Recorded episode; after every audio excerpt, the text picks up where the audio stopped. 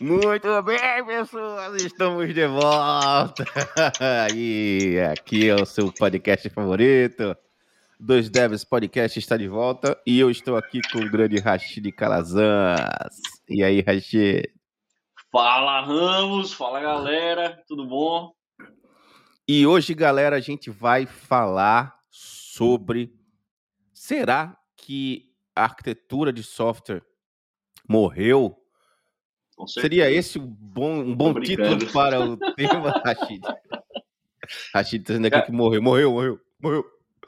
Rapaz, é bom, é bom, eu gosto, eu gosto.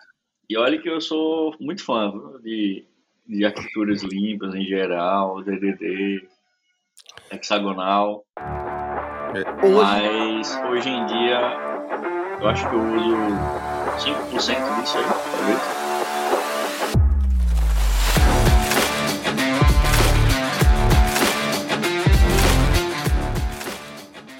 Hoje a gente vai tentar conversar sobre um pouco das nossas experiências implementando arquiteturas mais rebuscadas, uh, um pouco também sobre o que, que a gente uh, viu a longo prazo disso. Lembrando que a gente teve a oportunidade de trabalhar em vários projetos durante muitos anos, então uh, quando você trabalha durante muitos anos num projeto, você consegue eh, ver todas as decisões que você acabou tomando lá no início. Então, o que, o que acontece muito na área de software é que pessoas passam tão pouco tempo nas empresas que elas não, não passam tempo suficiente trabalhando no mesmo projeto para entender o que aconteceu no final das contas com as decisões que elas tomaram uh, lá no início. Então, elas não conseguem ver o fruto das decisões que elas tomaram quando elas estavam uh, começando a escrever o software ou no meio do caminho. E a gente, conseguiu, a gente conseguiu ver isso, né? A gente conseguiu uh, implementar muito software que a gente chama de Green Project, que é software que vem do zero mesmo. A gente, a gente teve a oportunidade de implementar muito software do zero e a gente ficou 4, 5, 6 anos, às vezes, dentro da empresa e viu aquilo se desenrolar. E a gente tem acabou, acabou desenvolvendo opiniões que podem ser até meio que contra o que o mercado geralmente vai vai de contra, né? É, vai, vai a favor, na verdade. E a gente quer conversar sobre isso hoje. Então, começando, é... hoje a gente trabalha geral, praticamente com, com sistemas grandes que, mas com arquiteturas teoricamente mais simples que seguem o. o a, assim. na vida, não tô zoando. Não, esse aí é a arquitetura padrão em todos os lugares, né? Que a gente, que a gente trabalha. Não, mas assim, o que eu quero dizer é, hoje a gente trabalha meio que seguindo frameworks, né? E, e parece que a coisa. Eu, eu, eu nem tanto, e eu vou, vou, vou até te explicar depois, Achille, porque você entender, mas. Claro, claro. É, a gente viu que, por exemplo, a gente tem exemplos de empresas grandes que usam Rails, por exemplo, e seguem o framework meio que não, não usam uh, arquiteturas hexagonais ou, ou não implementam o DDD na, na Vera mesmo. Nem Clean Architecture também. Exato. E o, o software funciona bem, funciona. Uh, é fácil de dar manutenção, a equipe é muito grande e mesmo assim a coisa anda. True, é, true. E, é, e é esse feeling, desculpa, eu tô interrompendo muito, mano. Foi mal. Não, mas e essa, e essa questão? Será que o que a gente sempre pensou em fazer, ou sempre tentou fazer, que era implementar a arquitetura hexagonal, é, implementar uh, DDD, e aí quando a gente fala DDD, a gente tem que entender que basicamente é, é um pouco do DDD tático e muito do DDD, é um pouco do DDD estratégico, na verdade, né? E muito do, muito do DDD tático, né? E, é, e aí a gente vai tentar falar sobre essa diferença daqui a pouco. É, e aí, Rachid? Sua opinião sobre, sobre isso?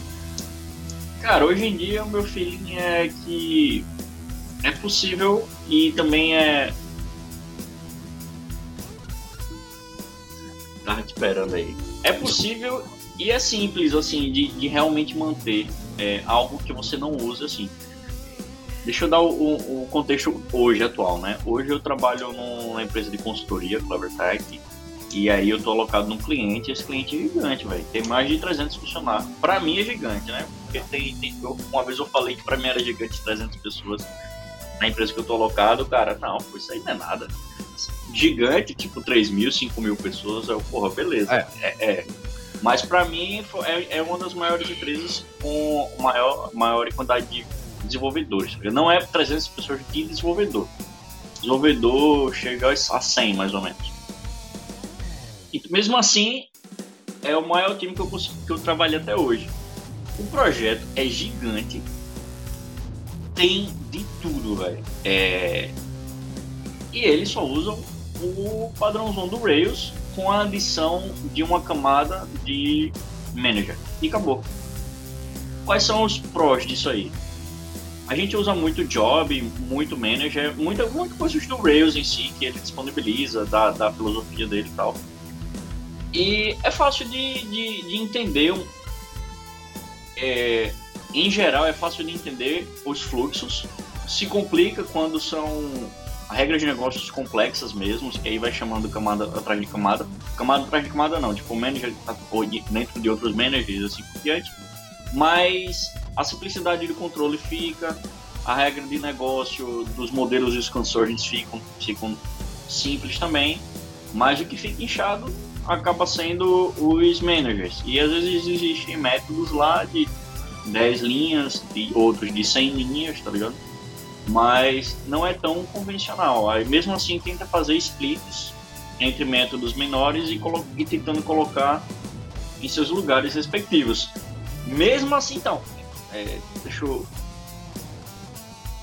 finalizar agora o pensamento, né? Então, mesmo com, com esses pequenos problemas, a, a grande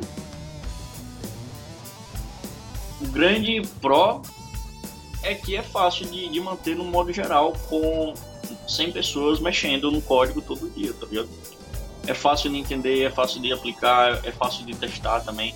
Os testes, em alguns casos, se tornam grandes ou meio chatos de fazer, porque você às vezes tem que cobrir o, as milhares de condicionais e regras das 100 linhas de método, né? Mas, mas geralmente é, se torna mais simples é muito, muito direto. Então, assim, lá eles não usam hexagonal, não usam clean, não usam DDD. A única coisa que eles fazem é essa separação e cada, e cada manager desse, ou independente se está no modelo, no controller, a gente, a, a única coisa que a gente faz é estruturar os models, os models não, os módulos, módulos corretamente, as pastas, para separar em pequenos contextos, né? Tipo payments, tipo billings, tipo é, streaming e assim por diante. Pra... Eu, eu, não posso nem dizer que isso é DDD, eu só, só digo que isso é a organização de baixa mesmo, tá ligado? De módulos, acabou. É, o... Tá, então vamos, vamos por partes, né? Bora aí que eu falei muita besteira aí. É... A gente, a gente, a gente sabe que, por exemplo, uh, o mundo de startup, o mundo de empresas que estão nascendo agora, ainda é muito dominado por uh, Rails. Cara, eu acho Tem... que não necessariamente. Hum, mas, é, mas, hum, tá, tudo bem, mas vamos manter o meu preconceito. e, e assim, a gente vê algumas uh, sendo criadas com Go e outras menos ainda com, com Phoenix ou Elixir e tal, mas a, a, a, se você procurar por vaga aí, muitas das vagas de Rails são empresas, não são empresas enterprise. É, e baseado nisso, o que acontece? É, tem muito mais projeto sendo criado com Rails do que, por exemplo, projetos, empresas novas sendo criadas que trabalham com Java, por exemplo. Os projetos, o Rails em si, ele tem uma estrutura, porque ele é um, um framework que ele é um framework que tem que tem opinião, digamos assim. Né? Então, ele tem uma estrutura que é meio que ele dita uma estrutura para você fazer software. Você pode fugir dessa estrutura, mas como todo mundo vai descobrir, todo, todo mundo que tenta fugir da estrutura vai descobrir, fugir da estrutura do Rails dá um pouco mais de trabalho. O que a gente, uh, muitos anos atrás, percebeu é que a estrutura do Rails geralmente torna o código muito grande em algumas partes do sistema. Porque o Rails, ele, ele, ele não necessariamente ele uh, obriga você a trabalhar com poucas camadas de software, que seria camada de modelo, do controle de, de view. Ele não, ele não obriga você a trabalhar só nessa camada, só nessas camadas, mas geralmente as pessoas acabam trabalhando só com elas e criam uh, e não usam muito bem os concerns do Rails, por exemplo. Uhum. Uh, e o que a gente, a gente influenciado por uh, arquitetura hexagonal, clean architecture, acaba, acaba fazendo? A gente acaba tentando implementar um modelo de com um modelo que tenta separar o, a lógica de negócio de toda, de toda a parte que lida com dados ou apresentação de dados. Então, quando você pensando num, num, num, sistema web que tem uma arquitetura onde você recebe um request de um browser ou de qualquer lugar e você tem que salvar dados em um banco de dados, a gente acaba tentando separar a lógica de negócio no meio do caminho. A gente tenta desacoplar essa lógica de negócio do banco de dados ou de qualquer estrutura que tenha que gravar dados em algum lugar e da camada de apresentação que é o request response. Para fazer isso, o que, que a gente precisa fazer? A gente geralmente tem que criar value objects, independente se você vai criar value objects que transformam para JSON ou value objects que transformam para o que HTML para o que você quiser. A gente tem que criar value objects que sejam uma barreira entre a parte web e a parte de negócio, onde a gente não deixe a estrutura, é, a sua entidade, o seu modelo de negócio vazar para fora, vazar para a parte de apresentação. Então, toda vez que você vai mostrar os dados, você não está expondo uh, nos seus arquivos HTML ou no seu JSON o seu modelo, a sua entidade. Você está transformando esse valor para um, um value object e expondo esse value object e transformando ele do jeito que você quiser para frente. A mesma coisa você faz para o banco de dados antes de. Você não, não usa a sua entidade para gravar os dados ou buscar dados. Você cria uma, um, um, uma camada, geralmente o pessoal chama de repositório ou algo do tipo, que vai transformar os dados num modelo de banco de dados e salvar. E quando você precisar pegar os dados, ele vai pegar os dados, transformar esses dados no modelo de entidade do seu, do seu negócio, que está no meio do caminho, e trabalhar com ele ali e sempre manter o seu, a sua entidade, os seus aggregates ou uh, uh, os seus value objects de negócio dentro daquela camada do meio sem expor ela para fora. Para fazer isso, você tem que implementar uma série de artifícios. E aí você vai ter que implementar data mappers, você vai ter que implementar repositórios que ficam desacoplados do, do seu negócio você teoricamente vai ter que criar mais camadas dentro do seu, do seu modelo de negócio ali, da sua, do seu uh, do, do, core da sua aplicação, para poder lidar com várias uh, lógicas de negócio do seu sistema. Isso, inevitavelmente, faz com que você corra do modelo Model View Controller, que é o modelo, teoricamente, padrão desses frameworks quando você faz isso, você inevitavelmente está fazendo com que sua arquitetura ela seja diferente do que a maioria das pessoas aprendem quando trabalham com Rails. A gente faz isso e fez isso durante muitos anos na crença de que fazer isso vai melhorar a, a manutenção, a manutenabilidade do nosso software a longo prazo e vai fazer com que a gente consiga ter conceitos separados que não vazem para outros lugares e que, por exemplo, se a gente tiver um novo cliente que seria não web, mas um cliente de console, um cliente que é outro sistema, a gente consiga simplesmente criar o cliente e criar a parte onde se comunica com o cliente, a porta, né? O adapter. E não precisaria mexer no nosso sistema em si. O que a gente percebeu é que nem sempre isso funciona 100%. 100%. E, e essa. Até funciona, mas até funciona muito bem. A questão é é longo prazo, com mais gente trabalhando, sempre tem uma barreira a mais, talvez pra, de entrada para entender toda, todas essas camadas, se não tiver algum, algum conhecimento já sobre o assunto. Tá. Mas sempre funciona, pô. É, assim, se, se for aplicado decentemente, sempre funciona. A questão e é, é esse meu que pode se tornar mais complicado. Né? Por que, que eu, nem sempre funciona?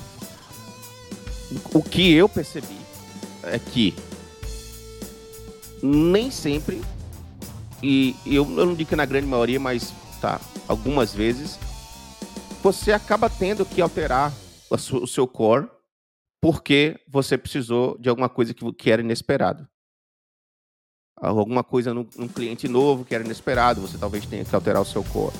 Alguma coisa nova que era inesperada na base de dados, você vai ter que alterar o seu core. Então, é muito complicado você manter um core que é realmente desacoplado, onde você não precise é, fazer alguma alteração baseado em requisitos que não são de negócio, mas que são de infraestrutura, que no caso seriam web, ou cliente novo, ou um cliente novo ou um, algum, alguma coisa na base de dados. É, tendo isso em vista, e às vezes é, é alteração mínima, é criar um campo, é, é, é alguma coisa que você tem que fazer, modificar é, o, como você manda o dado para um data mapper, alguma coisa assim.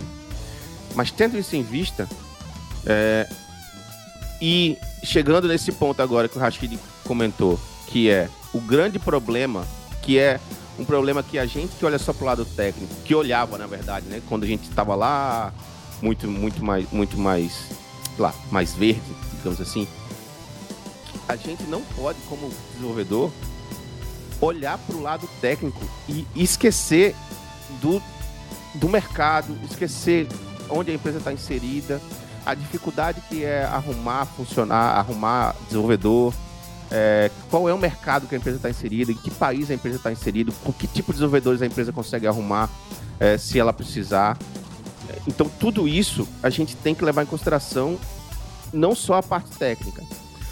Existia uma discussão entre eu e Rashid há tipo, quase 10 anos atrás que a gente pensava se a, se a gente implementar uma arquitetura hexagonal no projeto Rails, porque a gente viu que é mais que vai criar componentes menores e de mais fácil manutenção. Uh, isso vai fazer com que seja mais difícil arrumar, arrumar gente para trabalhar. E se a gente arrumar gente para trabalhar, vai ser mais difícil de treinar essa galera.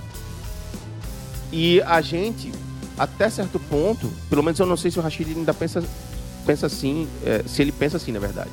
Mas até certo ponto eu percebi que a gente conseguia arrumar pessoas e conseguia treinar as pessoas para entenderem esse tipo de arquitetura, mas eles não vinham sabendo esse tipo de arquitetura.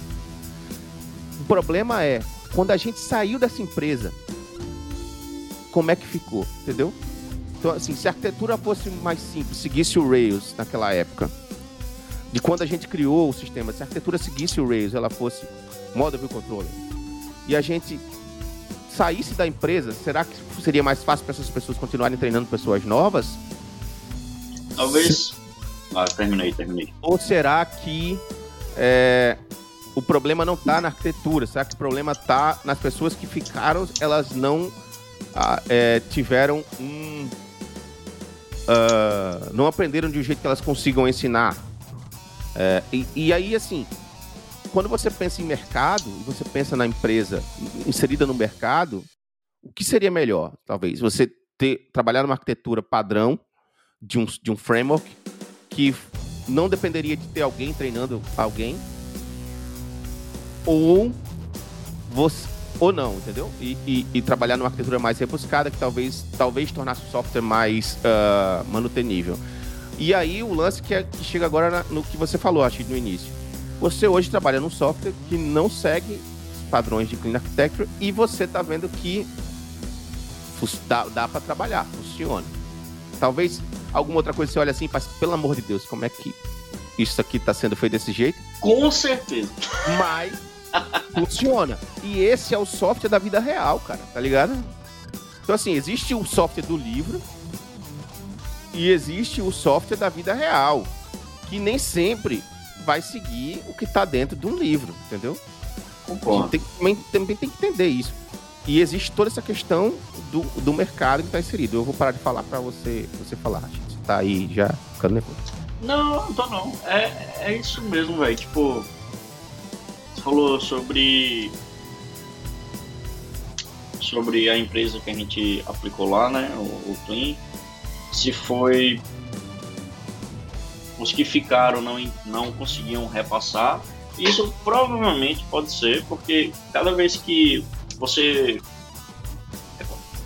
a analogia que eu gosto de falar é tipo assim, aquela brincadeira de eu esqueci o nome da brincadeira, tá? Mas tipo, tem uma rodinha de 10 pessoas, aí eu falo no seu ouvido. Ah, telefone sem fio telefone sem fio. É tipo isso, tá ligado? Se, se for um telefone sem fio sem, e essas pessoas que estão escutando não, não estejam se atualizando ou estudando um pouco mais a fundo, se só for estudar ou ler o que está ali na frente delas, que seria o código, em vez de procurar livro, ou procurar mais artigo ou algo sobre o assunto, vai chegar uma hora que o telefone sem fio vai, vai vai bater de um, um entendimento diferente pro cara. E na hora dele repassar, vai ser a mesma coisa. Tá então eu acho Concordo. que é um pouco dos dois, do tipo, beleza, a gente talvez pudesse não tentar usar é, a arquitetura bem rebuscada no sentido de o máximo possível. Talvez só o que fosse realmente necessário e como você falou, em vez tá, eu, eu tô, minha cabeça aqui tá com um monte de ideia ao mesmo tempo. Tô, tô tentando organizar aqui. A gente tentou usar o máximo possível do que a gente sabia e do que a gente estudava e continuava estudando. Mas talvez fosse interessante só aplicar quando houvesse realmente necessidade e alguns pedaços dessas camadas ou arquiteturas em, em alguns pontos, tá ligado? E, ou seja, o padrão fosse o, o, a convenção do próprio framework e você ir aplicando de acordo com real necessidade.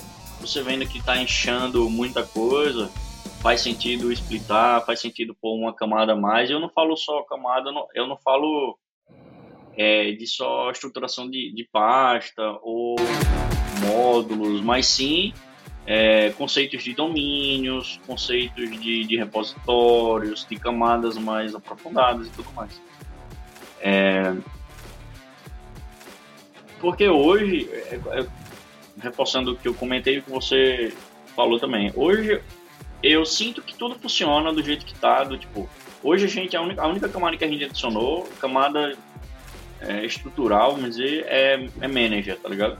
Mas esse manager, ele é um, uma classe que tem milhares de métodos e cada método pode ser gigante.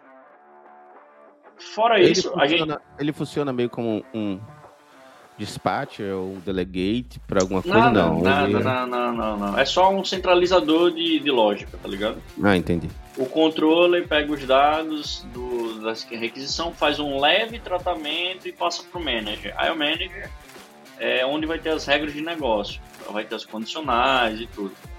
E, por exemplo, o repositório acaba ficando dentro do modelo mesmo. É, queries mais, é, você precisa fazer queries mais rebuscadas e, é, e precisa ser reaproveitado em outros lugares, bota no modo. Se não for em outros modos, simplesmente cria um método de fazer essa query lá dentro desse manager ou dentro do método que você vai fazer a criação ou alguma lógica.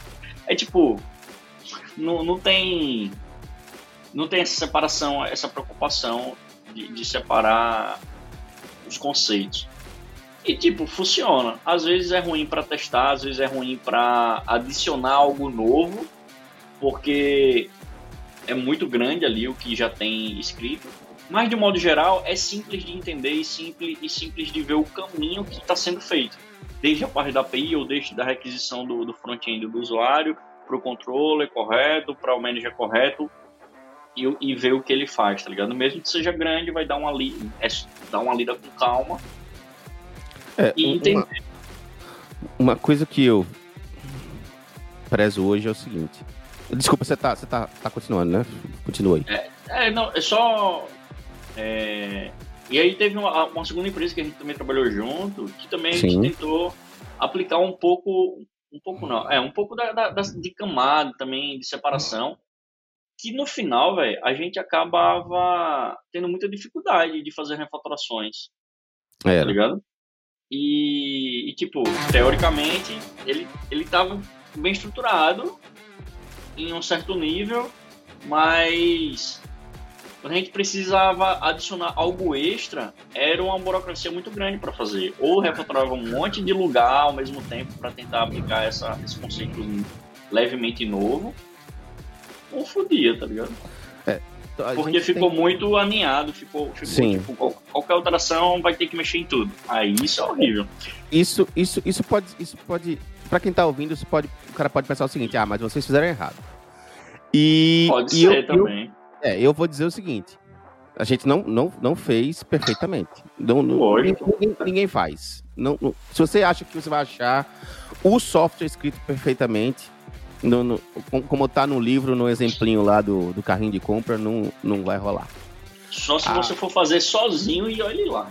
Mesmo e, assim. E, é. e, nunca mais desenvolver com outra pessoa. Exato. Mesmo, e esse software não cresça. Não tem a mudança de requisito é, nem nada. É. O que ferra é a mudança de requisito. Geralmente. Uh, e não é uma mudança de requisito. São as 30, 40, 50 mudanças de requisito no mesmo lugar uh, de coisas que talvez fossem impossíveis de prever. E aí também você pode até, que tá, você que está aí ouvindo, pode até pensar, ah, mas no bababá, no livro tal, que o Martin Fowler é isso, que não sei o que, beleza. É, vai lá, então, no, no, no, mundo real e vê como é que está sendo feito o software. É, a, a, questão que eu, que eu penso hoje é a seguinte: quanto tempo demora para uma pessoa sem treinamento? Quando eu digo sem treinamento, é o seguinte: um cara é um bom, so, é um bom desenvolvedor, tá? Mas ele não tem. Uh, vamos supor que você tem um bom desenvolvedor que conhece várias formas de arquitetura. Quanto tempo demora para esse cara pegar um request do seu, da sua aplicação web lá e entender o que está acontecendo de cima a baixo, assim, do início ao fim.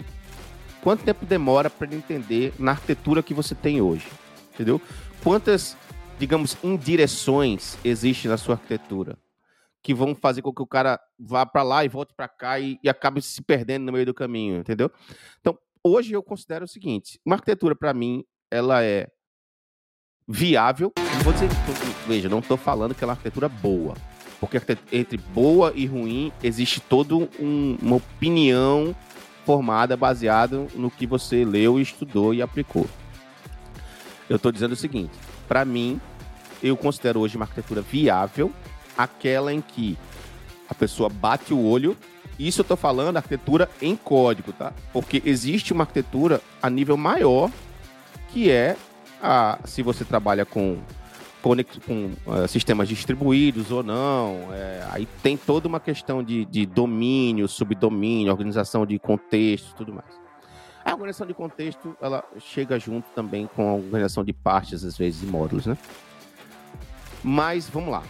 Eu eu tô com TDAH aqui, eu... deixa eu tentar achar aqui o, minha...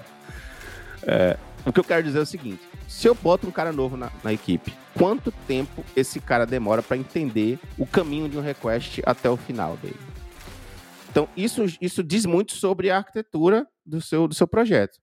Então, se você cria uma arquitetura baseada em caso de uso, com uh, o request é transformado para um modelo de negócio, de domínio, e vai para um serviço que chama um policy, que tem um policy dentro, que checa alguma coisa, que manda para um, uh, ah, para um, uma outra camada que vai lá para o repositório e tem uma transformação de dados que grava, que pega de volta, transforma.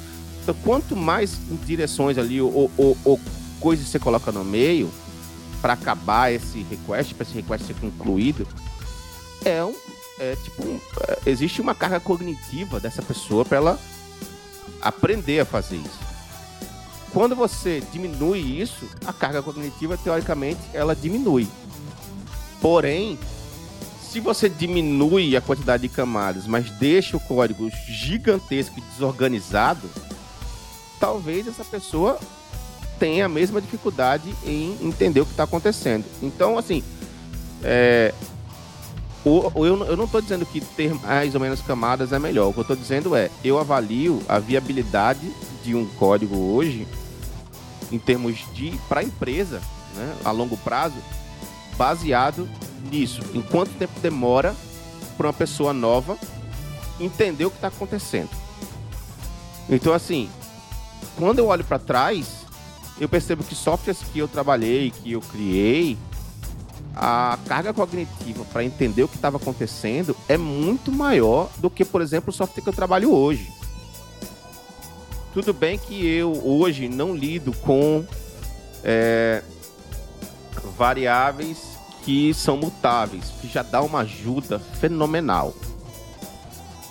Mas eu trabalho num software hoje que tem basicamente o para dar um contexto para vocês, hoje eu trabalho com Elixir, o, no, o, meu projeto que eu trabalho principal, ele é um, uma aplicação Phoenix, que é um framework web, que é tipo Rails do Elixir. Mas a gente hoje tem uma arquitetura lá em, digamos assim, em algumas camadas. Né? A gente tem um controller que manda os dados para um handler e o handler ele é basicamente um dispatcher para o serviço. Então a gente usa, usa muito o REST para criar rotas a gente obedece muito os verbos, os, os verbos do, do, do REST e segue meio que um padrão que, que onde a gente não tenta fugir muito dos no controller a gente não tenta fugir muito dos métodos padrões que são index, create, update, delete. A gente tenta, se a gente acha que tem que criar um método novo dentro desse desse controller que não é nenhum desses métodos padrões, a gente geralmente cria um outro controller. E aí a gente acaba tendo o controle que é um dispatch para um handler, que é basicamente um dispatch para um serviço. O, o, handler, ele basicamente faz sanitize dos parâmetros e faz dispatch para o serviço.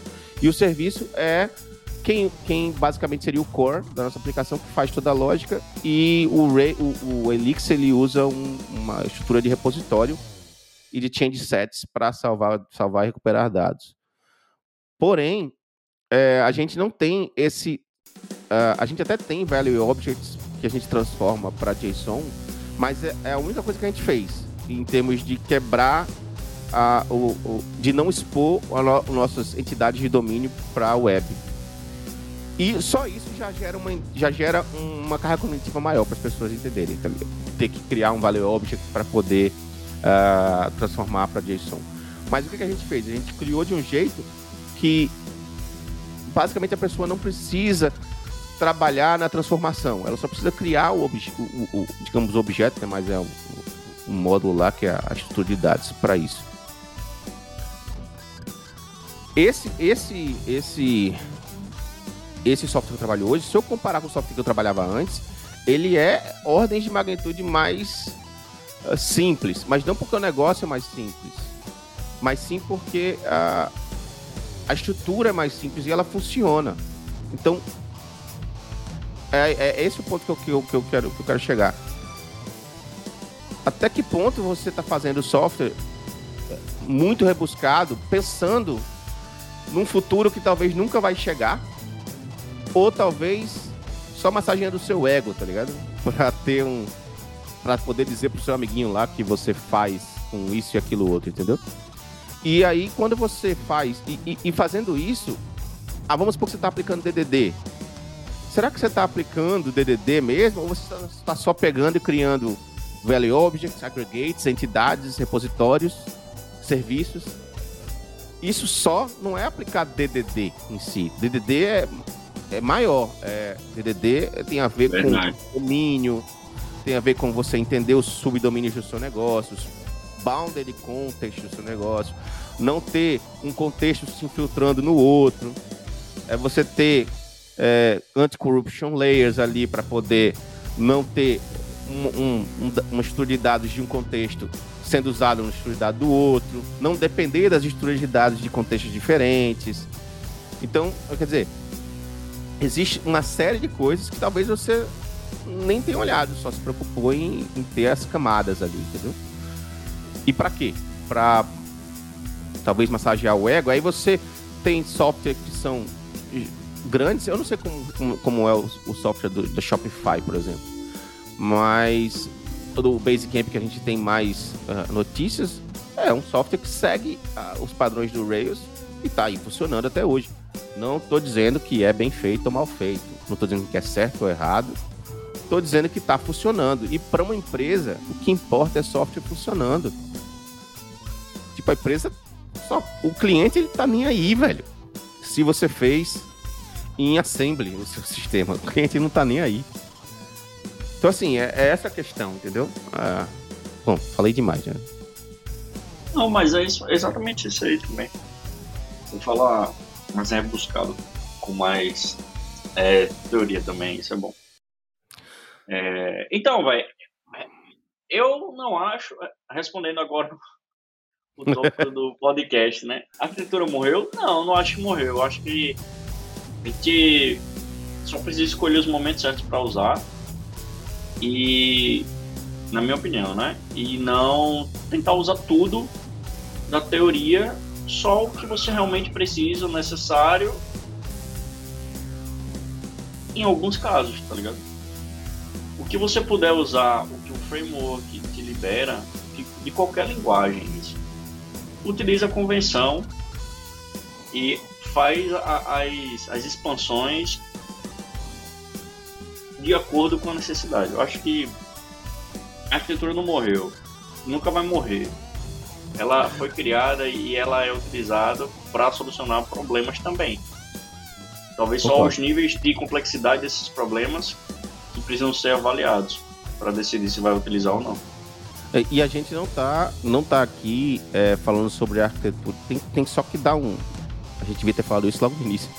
Mas assim, tem só que dar uma noção que é o seguinte: a gente tá meio que falando num, num a nível de projeto, né? A nível de é, dificuldade, complexidade ou não de projeto.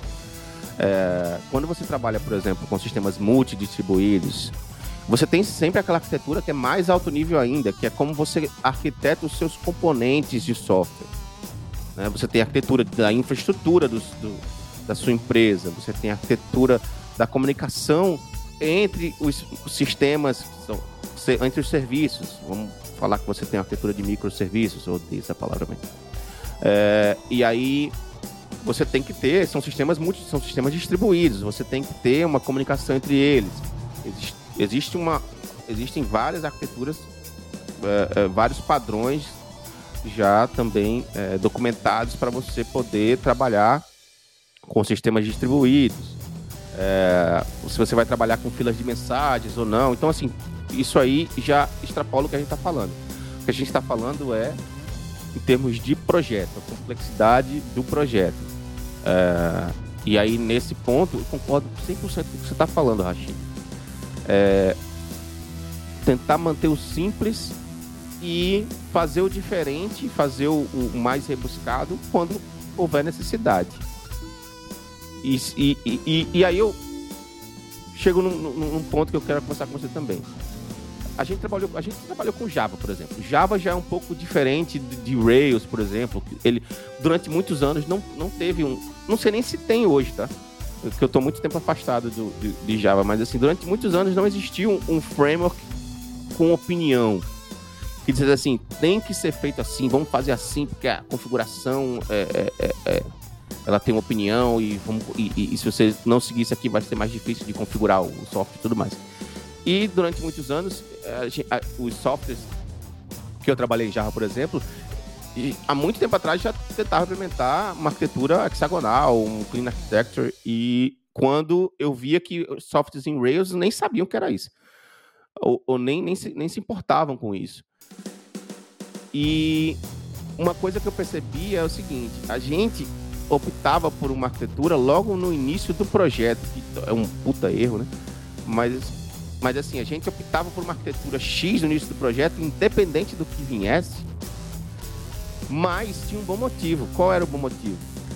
A gente tinha que criar uma estrutura para que todo mundo que entrasse, os novatos ou não, galera mais, mais júnior ou não, tivesse uma estrutura para trabalhar. Se a gente deixasse livre para cada um programar na estrutura que quisesse, o software realmente ia ficar uma bagunça.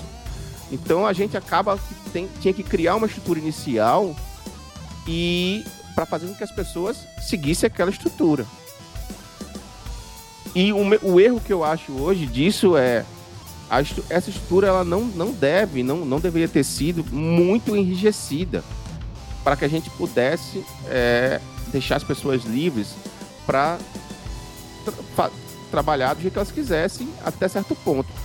O, muitas coisas, muitas vezes chegava desenvolvedor para mim e dizia assim: é, isso aqui, Thiago, eu boto, eu boto no, nesse serviço ou não? E era claramente um, sei lá, um, ah, uma validação, um policy, uma coisa assim, que não caberia ali, tá ligado?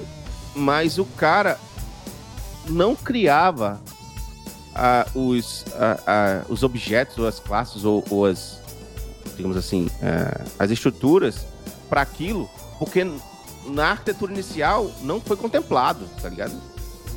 Então o cara ficava com medo de criar e adicionava aquilo tudo no mesmo, no mesmo bolo que ele estava trabalhando, entendeu? E é, é, isso que a gente tem que ficar assim, que, que, que, tem que ficar atento, né? Porque se você cria uma arquitetura e obriga as pessoas a trabalhar naquela arquitetura, porque elas não são tão experientes quanto a equipe que criou aquela arquitetura, isso pode engessar o software de um jeito que vai talvez causar mais mal do que, do que bem, né? Concordo com cada palavra. É, é isso, velho. que massa. Eu, é, porque eu falava isso aí. É, palavras, mas é, é isso é. mesmo. É, e, e, pô, então Acho que é isso, né?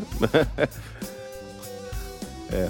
Fechou. Uma, uma, uma, coisa que, que eu tava pensando que é, seria interessante a gente fazer é, é se vocês quiserem se comunicar com a gente, mandar e-mail, é, discutindo sobre esses assuntos, se vocês ouviram e acham, ah, porra, esses caras estão falando, eu não concordo, eu queria discutir, podem mandar e-mail pra gente, que a gente é, vai tentar fazer um episódio só com é, só com os e-mails, ou então a gente vai tentar botar esses e-mails aí no início do episódio, vai tentar ler eles é, para ver, sei lá, para tentar conversar sobre isso antes do, do, dos episódios começarem.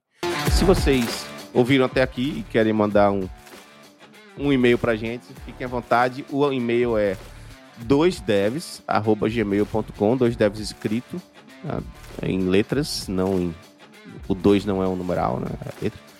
Uh, não é um número. doisdevs.gmail.com. Uh, o, o Twitter do, do podcast é arroba doisdevspodcast. No Instagram é arroba doisdevs. Pode falar com o Rashid, arroba Rashid Calazans, acho que em todos os lugares. É... Acho que é isso mesmo.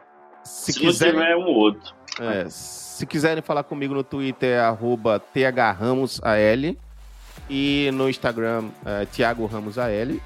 E aí a gente pode conversar e, e, usar toda a conversa que a gente conversou com vocês nos episódios para a galera ficar uh, sabendo. A gente, a gente fala muito com, com muita gente, principalmente no Instagram, uh, mas a gente nunca traz essas conversas para o podcast.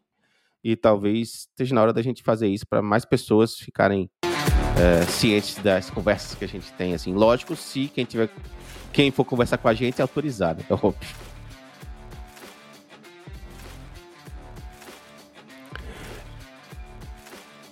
Perfeito. Champs, foi um prazer inenarrável estar com você, com Vossa Senhoria aqui hoje. E com vocês também, galera. Espero que tenham curtido o episódio de hoje. Valeu!